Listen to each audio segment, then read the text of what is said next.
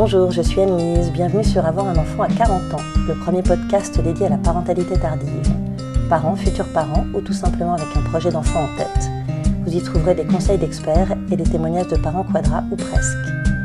Parfois, la vie nous joue des tours, elle refuse d'exaucer nos vœux les plus chers, comme celui de devenir maman par exemple, malgré nos efforts et nos combats. Et puis, c'est au moment où on lâche prise qu'elle nous sourit à nouveau. Aujourd'hui, je reçois Béatrice, maman sur le tard après un long parcours. Bonjour Béatrice. Bonjour Anis. Je te laisse te présenter à nos auditeurs, peut-être nous dire euh, qui tu es, de qui est composée ta famille, ce que tu fais dans la vie. Donc moi je m'appelle Béatrice, je suis directrice du développement et j'ai également développé une marque euh, de prêt-à-porter qui s'appelle Habillez-moi. J'ai 48 ans, je suis maman de deux enfants, une petite fille Emma qui a 9 ans et un garçon qui s'appelle Henri qui a 5 ans. Euh, voilà. Ok, très bien. Euh, écoute, si tu veux bien, j'aimerais qu'on revienne un peu sur ton parcours, ou peut-être devrais-je dire ton épopée pour devenir maman. Euh, tu peux peut-être nous, dire à, quel âge et dans quelles circonstances tu as eu envie d'avoir des enfants? Donc j'ai rencontré mon, mari à, à, 33 ans. Euh, non, à 30 ans, pardon. Et oui, le désir d'enfant est venu euh, progressivement à partir de 33 ans.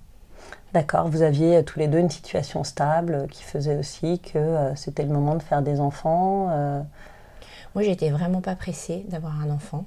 c'est plus mon, conjoint qui, était. Moi, je l'ai rencontré, il avait 25 ans, plus jeune que moi, et il avait vraiment un désir très fort d'enfant.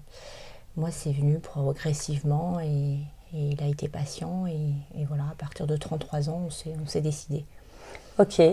Et du coup, est-ce que ça a fonctionné d'emblée? Non, ça n'a pas fonctionné du tout. D'accord. ça a pris 10 euh, ans. ok. Euh, donc on a commencé à 33 ans à, voilà, se décider à avoir un enfant. Et puis euh, dès, dès 6 mois, puisque les médecins me disaient que j'étais déjà un petit peu âgée, j'ai commencé à, attaquer directement par une fécondation in vitro. D'accord, à 33 ans, le médecin te disait que tu étais âgée. Oui. Mais il se, enfin, il, se basait sur quoi? Juste sur ton âge ou euh, c'était suite à un bilan de fertilité ou ce genre de choses? Non, par rapport aux statistiques, en disant qu'à partir de 35 ans, euh, c'était plus compliqué d'avoir des enfants. Et, voilà, et on était vraiment dans la performance, dans le résultat. Donc j'ai, contre toute attente, euh, tombé sur un premier médecin parce que j'ai eu un parcours médical euh, très long. Mhm. J'ai changé cinq fois de médecin. Ok. Euh, j'ai vraiment pas eu de chance dans mon parcours médical. Et, voilà, on m'a mis une pression importante en commençant directement par fécondation in vitro. Alors qu'au départ, normalement, on commence par une insémination tranquillement, on fait des tests, etc. Après, je suis tombée sur des médecins qui étaient vraiment dans la performance et dans le résultat. Donc, euh, à partir de là, euh, j'ai changé de médecin. Enfin, j'ai moi-même euh, pas accepté la totalité du protocole. Donc, j'ai fait quatre, quatre FIV, une insémination, un transfert, une fausse couche. Voilà. D'accord, donc en, fait, un peu à l'envers, quoi. Quatre FIV et puis finalement une insémination derrière. En changeant de médecin en fait, en, reprenant tout à zéro. Il a dit mais je comprends pas, on peut très bien commencer par la, méthode douce. Mhm. Donc voilà, ça a été un peu, euh, un peu euh, les choses à l'envers. Et surtout, moi, je faisais vraiment confiance au départ au médecin. Et puis avec le temps, euh, et puis aussi mon corps, hein, puisque mon corps, j'étais plus vraiment vue, j'étais plus vue comme un, oui, comme un, comme, comme un corps euh, sur lequel on faisait des expériences, mhm. comme une personne euh, gardant sa, son, son entité et, mhm. son, et, sa, ses caractéristiques. Voilà. Mais euh, que je comprenne bien, tu, tu, as fait des examens qui ont révélé une infertilité? Alors j'ai fait beaucoup, beaucoup, beaucoup d'examens. Mon conjoint également, et il s'avérait que d'un point de vue médical, les deux avaient des problèmes. D'accord. Voilà. Donc euh, après, euh, on n'était pas du tout dans une approche, on prend son temps, euh, ça va aller, détendez-vous, prenez des vacances, etc. Non, Alors que vous n'aviez que 33 ans, enfin toi tu avais Alors 33 moi j'avais 33 ans et mon conjoint avait 5 ans de moins. Ouais. donc vous étiez quand même extrêmement jeune. Mais voilà, moi ce, que j'entendais, moi ce que j'entendais, c'était le coup près des 35 ans, et puis après à 40 ans, euh, un autre médecin m'a dit euh, Vous n'avez plus que 6 mois pour tomber enceinte, après ça sera trop tard par rapport à vos résultats. Donc allez vivre avec ça euh, au quotidien. J'imagine. Alors, mais justement, comment, comment ça se passe au quotidien dans le couple? Bah, ça se passe pas très bien. Ouais. il y a des hauts et des bas, puis il y a aussi le, le travail à côté, puisque j'étais mariée, estampillée longue durée sans enfant. Donc ça, ça a été très dur aussi au niveau professionnel, puisque j'avais des, des opportunités. Ouais. On ne me le disait pas ouvertement, mais c'était compliqué pour euh, bah voilà, progresser dans une même entreprise, changer de travail. euh, ça a eu des impacts également.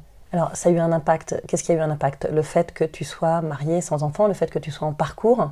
Non, parce que je ne le disais pas. D'accord. Je, je ne le disais absolument pas.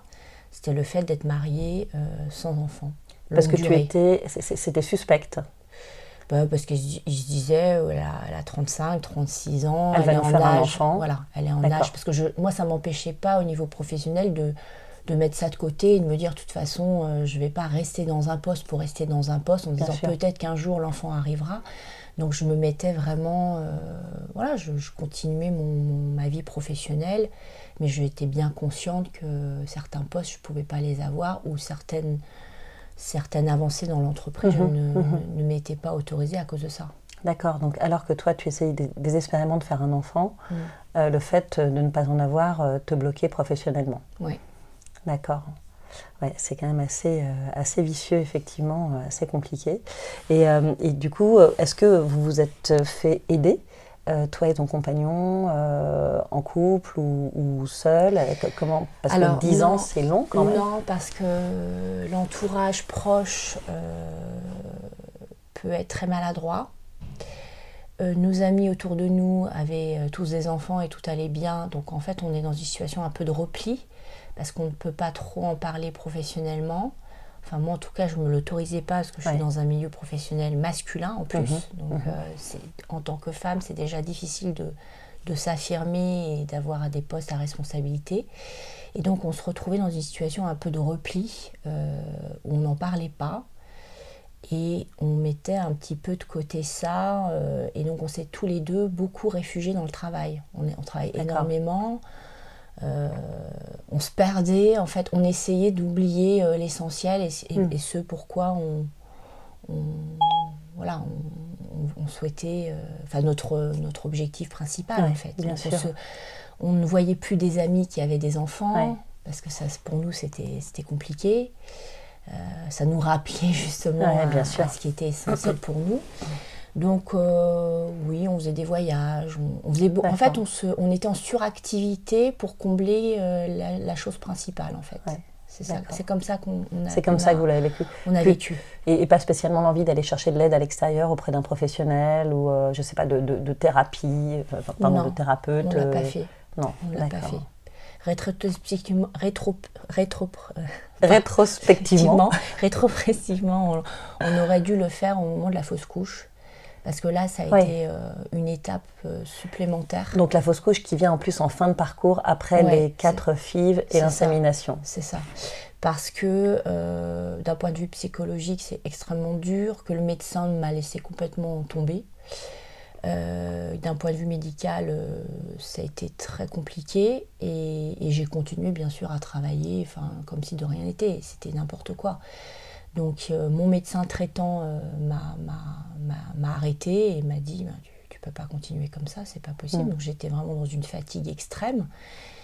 Et là, oui, là, on aurait pu être accompagnés parce que on souffrait chacun de notre côté et Mm. je me suis rendu compte que mon mari en a, pas- en, en- en a extrêmement euh, souffert et on ne s'en est pas parlé. En fait, Mm. c'est peut-être six mois, sept mois après que les choses se sont, se sont décantées. Et là, vraiment, je- j'invite toutes les femmes qui vivent une fausse couche parce que, encore une fois, c'est tabou et peu de femmes en parlent. Parce que moi, je m'en suis rendu compte qu'autour de moi, beaucoup de femmes avaient fait des fausses Mm. couches et qu'elles n'en parlent pas non plus. Et euh, surtout quand on est comme ça, dans un- une attente forte d'enfants, euh, c'est important de se faire accompagner, vraiment. Ouais. Et nous, on l'a pas fait, donc euh, c'était ouais, compliqué. Ouais, bien sûr, Mm. Bien sûr. Et euh, du coup, quel regard tu portes toi sur le, sur le milieu médical après euh, Après, c'est, je pense qu'il y a des très bons médecins du désert? Je pense qu'il y a des très bons médecins. C'est que je pense que j'ai pas eu beaucoup de chance. en plus, c'était que des médecins par recommandation, grands spécialistes de la fertilité. rétrospectivement, bah, sur le moment, j'ai éprouvé énormément de colère. Et puis maintenant, avec le recul, je pense que malheureusement, les médecins euh, n'ont pas, pas de formation, euh, c'est avant tout des médecins, ils n'ont pas de formation euh, de psychologue, c'est pas leur rôle.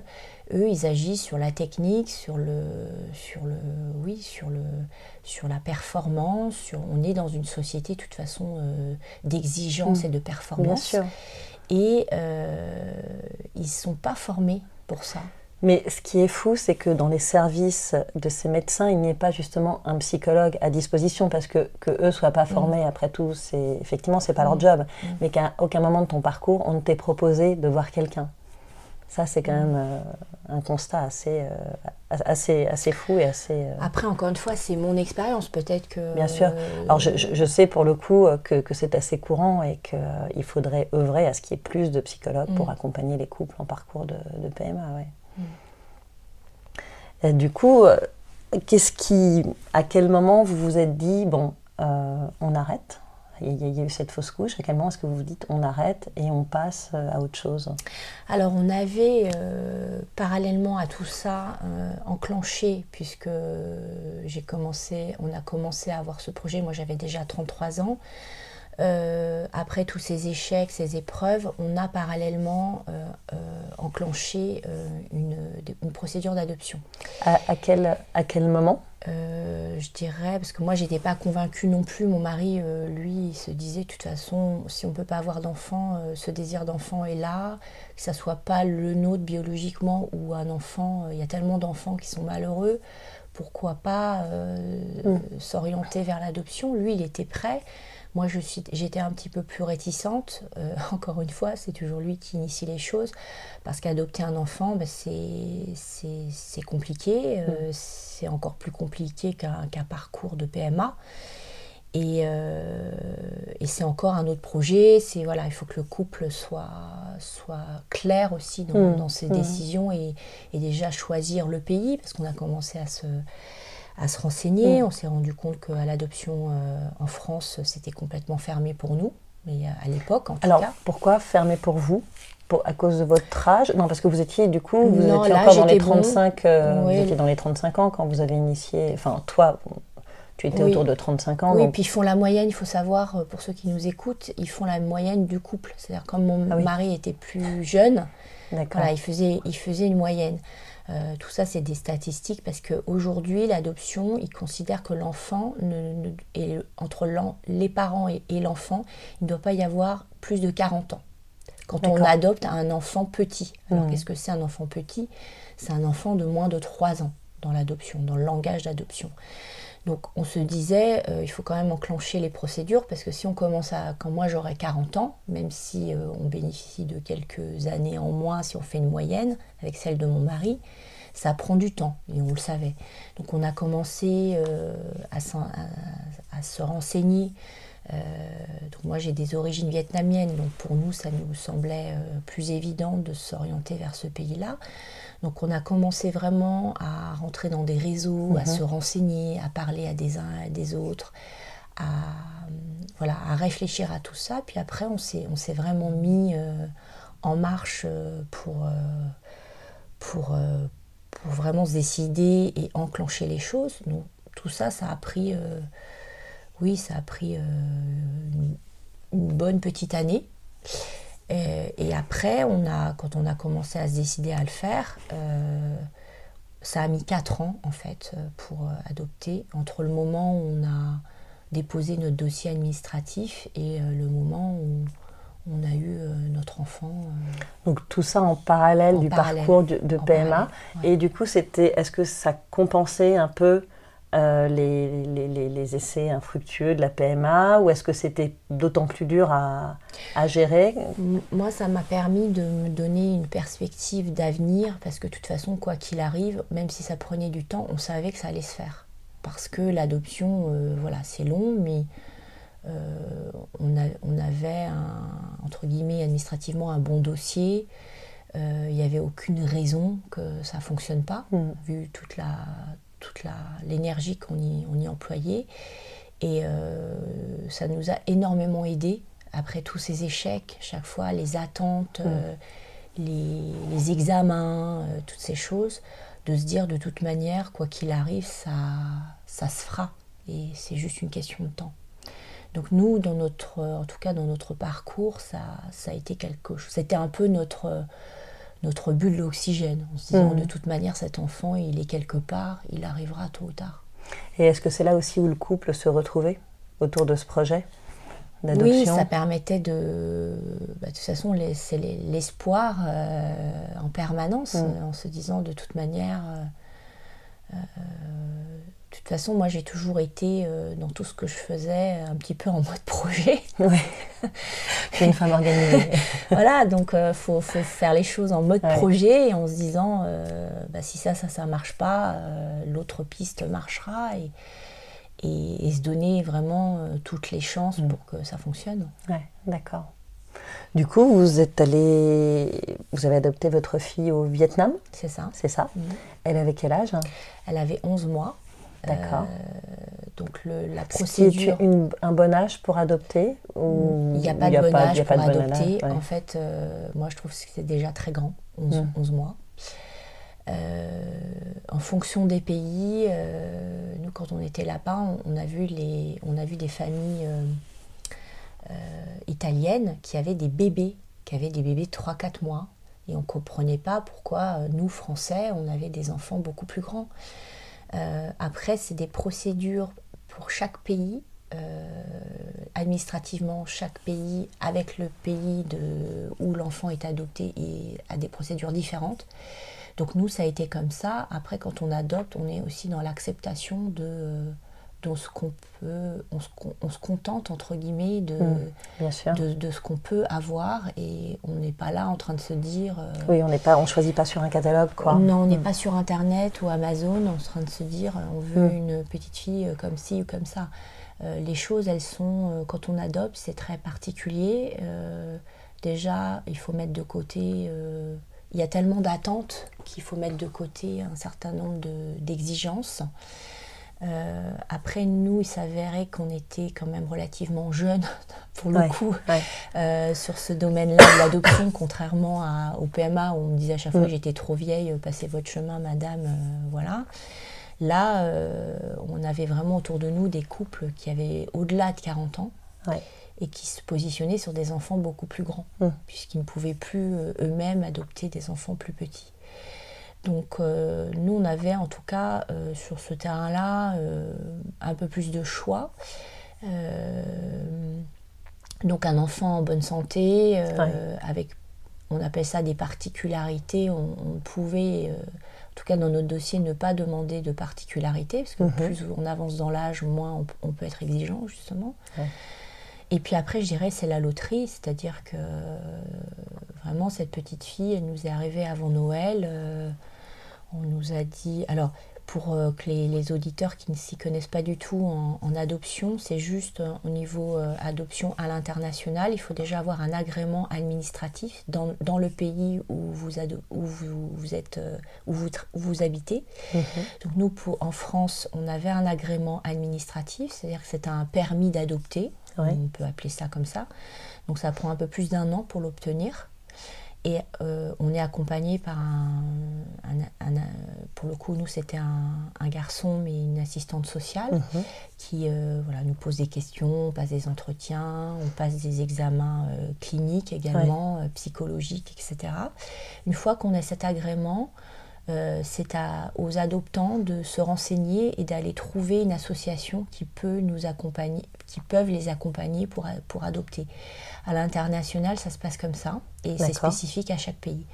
En l'occurrence, pour le Vietnam, euh, il fallait trouver, puisque l'adoption individuelle dans le pays en direct ne- n'existait pas à l'époque, n'existait plus, parce que ça, ça existait, il fallait passer par une association qui, nous, qui, nous, qui acceptait de prendre notre dossier administrativement pour euh, euh, qui se charge de l'adoption dans le pays. D'accord. Donc ça, c'est à, à nous de nous prendre en main. Il n'y a aucune aide Ouais. pour, euh, pour ça. Il y, a, il y a quelques informations, des sites, etc. Mais ça se fait pas tout seul. Oui, bien sûr. Parce qu'il y a beaucoup de couples qui s'arrêtent en chemin parce que c'est trop dur, c'est trop compliqué, c'est trop lourd administrativement. Et d'ailleurs, c'est quelque chose qui est juste anormal parce qu'il y a plein d'enfants qui demanderaient à être adoptés. Et euh, c'est un peu comme si euh, on considérait que le couple euh, s'ils arrivent à éprouver administrativement l'ensemble des, l'ensemble des étapes euh, euh, et cette espèce de le saint graal quoi voilà vous êtes, ça, et, et, justement on s'est, on, beaucoup euh, interrogé et il y a eu des étapes de doute où on s'est dit mais parce qu'il y a des choses aussi au niveau de l'éthique dans chaque pays qui se passent, mm-hmm. on s'est bien bien renseigné. On a contacté des personnes qui avaient adopté et qui se sont séparées parce que ça, on n'en parle pas. Bien sûr. C'est tellement difficile que c'est pas juste euh, pourquoi euh, donner autant de, difficultés au couple administrativement parlant, puisque une fois ils vous disent à chaque fois dans les entretiens, on veut, on veut vraiment éprouver le fait que vous soyez un couple stable et solide, parce que cet enfant a déjà été abandonné. Mais autour de moi, et ça je voudrais vraiment en parler euh, aujourd'hui, c'est de dénoncer ça et de dire que c'est tellement long euh, nous, ça a mis 4 ans, mais moi, je connais des couples euh, à qui ça a duré beaucoup plus longtemps, 6, euh, 7 ans même.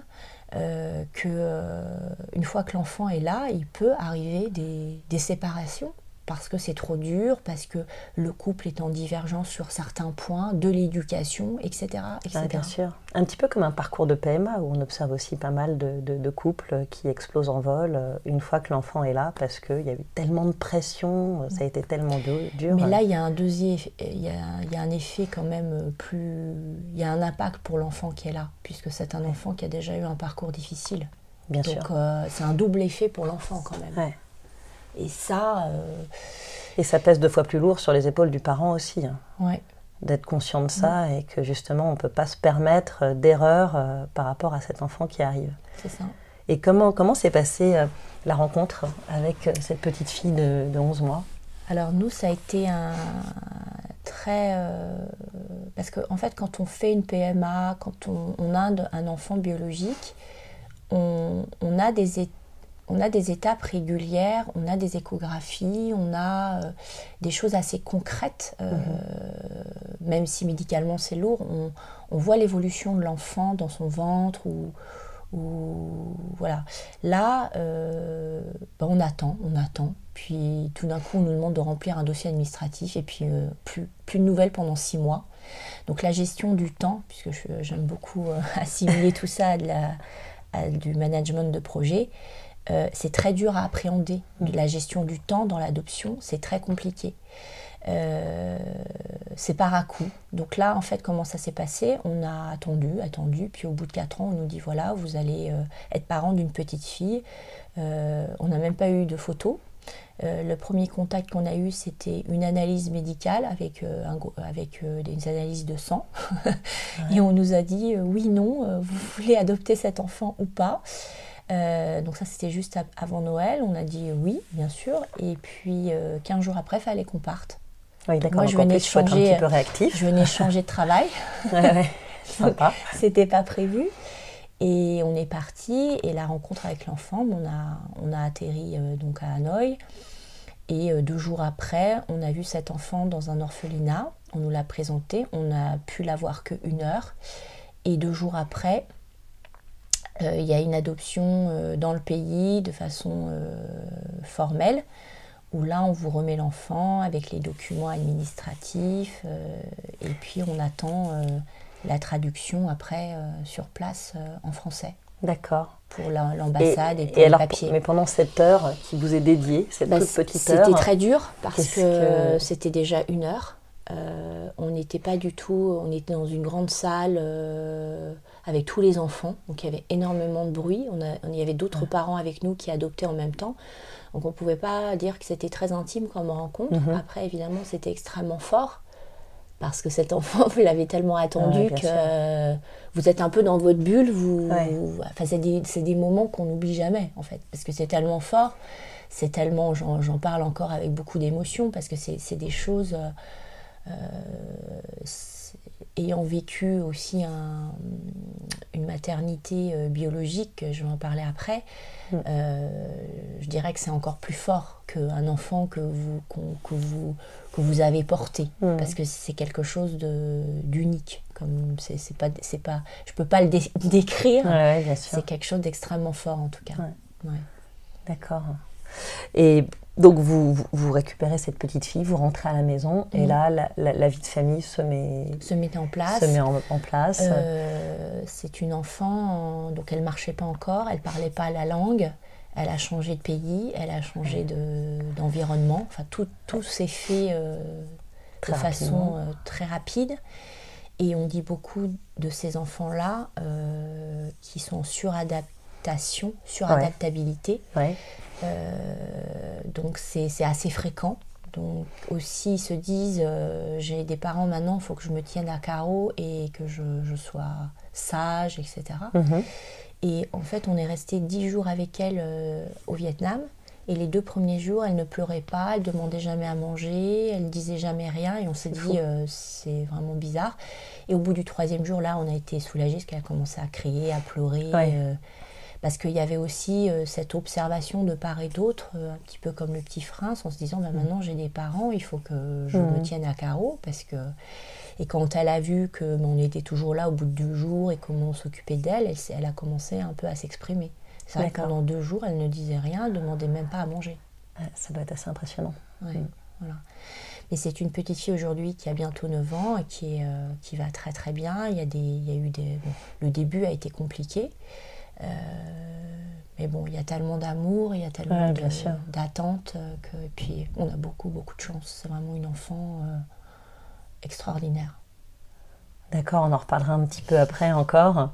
donc, du coup, cette vie de famille se met en place. J'imagine que c'est un moment assez épanouissant, même si tu dis que bon, c'est pas toujours évident, enfin que, que, les débuts sont un petit peu compliqués. Et, là, il va se produire quelque chose de complètement inespéré, inattendu. Mhm. Au bout de combien de temps d'ailleurs? Euh, Ils ont trois ans et demi d'écart. Euh, D'accord, oui, donc je suis pas très bonne en maths. Euh. oui, mais enfin, bon, en tout cas, quelques au bout de années quelques après, années, je suis tombée enceinte, donc à 42 ans. donc là, au départ, je ne m'en suis pas aperçue. C'est mon mari qui m'a dit toujours, ce, voilà, toujours à l'écoute euh, du couple et euh, de l'ensemble euh, des choses. je te trouve un peu irascible. Peut-être faire un petit test. et là... de toute façon, tu n'envisageais pas du tout ça. Enfin, Est-ce que tu reprenais une contraception, par exemple Non, je je prenais plus aucune contraception. C'était, c'était, voilà, j'étais, j'avais tourné la page. Pour moi, c'était, non, c'était. Euh, et, là, au bout de, oui, j'avais, c'était plus de deux mois, j'étais, j'étais vraiment enceinte. Donc là, ça a été un peu euh, la panique en fait. J'imagine. La joie, la panique, je suis passée un peu par tous les états. Et puis, euh, puis voilà, on ne pouvait pas le dire parce qu'avec tout le parcours qu'on a eu, on a attendu vraiment les trois mois pour. j'ai pas eu trois mois très calmes. voilà, je me posais beaucoup, beaucoup de questions. C'était, je vivais ça un petit peu oui, je ne le, vivais pas comme, comme euh, dans une grande joie. Voilà, hmm. j'avais vraiment, j'étais vraiment stressée pendant hmm. cette période-là. Est-ce qu'à un moment ou un autre, vous vous êtes demandé si vous le gardiez? Ah non. Non, pas du tout. Ça, pas du tout. Il arrivait quand même au sein d'une vie qui était peut-être un peu, un peu, enfin rythmée par différentes choses, peut-être par des, des, je sais pas, des challenges professionnels. Non, pas du tout. En revanche, je m'étais préparée à me dire si jamais je le perds, bah voilà, c'est la vie, c'est comme ça. Il faut l'accepter. C'est un peu le, c'est un peu la dernière chance, quoi. C'est à 42 mmh. ans de se dire. Euh, après, je ne me disais pas, oh là là, je ne fais rien parce que sinon, si je fais ça, il va m'arriver ça. Bon, mmh. évidemment, je j'ai pas fait de soie à l'élastique, on est d'accord, j'ai pas pris de risques euh, inutiles. Mais je ne vivais pas. Je, après tout ce parcours, je me disais, c'est vraiment euh, une grâce, en fait. Hein. c'est vraiment une grâce. Donc, voilà, si ça se fait, c'est que ça doit se faire. Mm. Et j'étais encore vraiment dans, l'acceptation des choses. Euh, évidemment, j'allais, j'ai pas pris de risques euh, inutiles euh, et j'ai bien attendu les trois mm. mois pour être un peu plus tranquille. il s'avère qu'à l'époque j'étais à mon compte, donc aussi voilà, je, me ménageais, j'essayais de, de, faire des siestes, de me reposer au maximum parce que j'étais quand même très fatiguée. Mais après, j'ai eu une grossesse incroyable. C'est-à-dire que j'étais extrêmement active, j'étais en lancement d'activité, j'ai lancé une société. Euh, j'ai fait énormément, énormément de choses et je m'étais aussi en forme. Euh, je pétais la fin. Je, vraiment, j'étais. Ouais, à partir du troisième mois. Euh, l'augmentation des hormones, les choses, tout ça, des, des, cheveux magnifiques. j'ai quasiment pas pris de poids. voilà, c'était vraiment une grossesse extraordinaire. D'accord. Et, et l'accouchement en lui-même Accouchement incroyable. Donc, en fait euh, mon fils euh, s'est retourné au, au septième mois, donc il était en siège. Euh, donc là, je suis passée aussi par des étapes où est-ce que je, qu'est-ce que je fais mm. par rapport à ça, etc. Et la décision par rapport à tout mon parcours, on en a beaucoup discuté avec mon mari parce que euh, voilà, c'était des, décisions qui sont jamais simples à prendre. Euh, j'ai décidé de faire une césarienne mm. parce que je ne voulais, je voulais euh, vraiment privilégier l'enfant mm, et qu'il y ait zéro risque pour lui. Euh, mais j'aurais pu, en fait, euh, d'un point de vue euh, physiologique et technique, accoucher par voie basse. Donc j'ai vraiment fait ce choix. En le retournant, c'est ça? En faisant C'est ça, parce que j'étais accompagnée par un médecin mm. qui, qui, savait faire ce type d'accouchement un peu complexe. Et, mais j'ai pas voulu, avec tout ce que j'ai vécu auparavant, donc j'ai vraiment eu un accouchement première classe, c'est-à-dire que je suis rentrée comme à l'hôtel la veille, ma petite valise. Donc programmé, euh, programmé pour le coup. Et la vie est, drôle et, inattendue, c'est-à-dire que dans la nuit de l'accouchement, euh, le travail a commencé à se faire. D'accord. Donc, euh, je ne fais jamais les choses comme mes copines. je n'ai pas connu ce que c'était une contraction, puisqu'on m'a donné des médicaments anti-contraction pour attendre justement la venue du médecin le lendemain. Donc moi, mon, accouchement, ça a été première classe, ça a duré 45 minutes. Euh, sans douleur Sans douleur, sans rien. Euh, voilà, c'était vraiment euh, dans ma tête, j'avais aucun problème de me dire, parce qu'en plus, évidemment, l'entourage s'en mêle. Et oui, si parce qu'on n'a pas parlé de ça, mais c'est pas un vrai accouchement. J'ai dit, mm. pardon, c'est quoi, quoi cette histoire? Donc voilà, l'enfant était là, tout s'est super bien passé. Et d'ailleurs, l'entourage a été hyper surpris, j'imagine, puisque personne n'attendait cette grossesse. Donc plutôt, c'est le moins qu'on puisse dire. Ça a été accueilli euh, plutôt, plutôt chaleureusement. Ah oui, oui, ça a été très très bien accueilli. bien sûr, bien sûr. Il s'inquiétait plus que moi euh, sur ma grossesse et sur euh, le déroulé. Oui, bien sûr. Parce qu'en plus, à 43, à 42 passés, puisque j'ai accouché à 43 ans, vous êtes à grossesse à risque après. Bah, bien sûr. donc, donc euh, au niveau suivi médical, mais bon, après tout ce que j'avais vécu, c'était rien quoi. Tout oui. parce qu'il y a eu des nouveaux examens qui ont surgi, qui n'existaient hmm. pas. Des échographies aussi peut-être un peu plus fréquentes ou euh euh, Non, parce que j'avais pas, j'avais pas de grossesse à risque. c'était plus des examens, qui, nous, des nouveaux examens qui n'existaient pas quelques années en arrière, que, que j'ai dû faire. Mais bon, globalement, ça va. C'est la nature est bien faite et j'ai vraiment pas de, eu de soucis euh, particuliers. Donc une grossesse super en forme, un accouchement qui se passe bien, mm. et tu étais fin prête pour, euh, pour accueillir euh, le bébé. Mm. Le, la période postpartum s'est bien passée. Parfait. Impec aussi. D'accord. Après c'était plus par rapport à l'aîné. Oui. Où là il y a eu six mois compliqués en fait. Mais je dirais. Tu l'avais enfin, j'imagine que vous l'aviez préparé euh, largement en amont, euh, en lui expliquant qu'il y avait un, bébé qui allait arriver, qui allait sortir de ton ventre. Oui. Donc là, elle, elle a exprimé euh, à 3 ans et demi, puisque quand l'enfant est arrivé, elle n'avait que 3 ans et demi, la perte, la peur d'être abandonnée à nouveau. Mhm. Donc ça, c'était très sain de sa part, qu'elle elle arrive à exprimer si jeune les choses. Mais pendant six mois, ça a été très compliqué avec elle. Elle a été très difficile. Elle a, mm.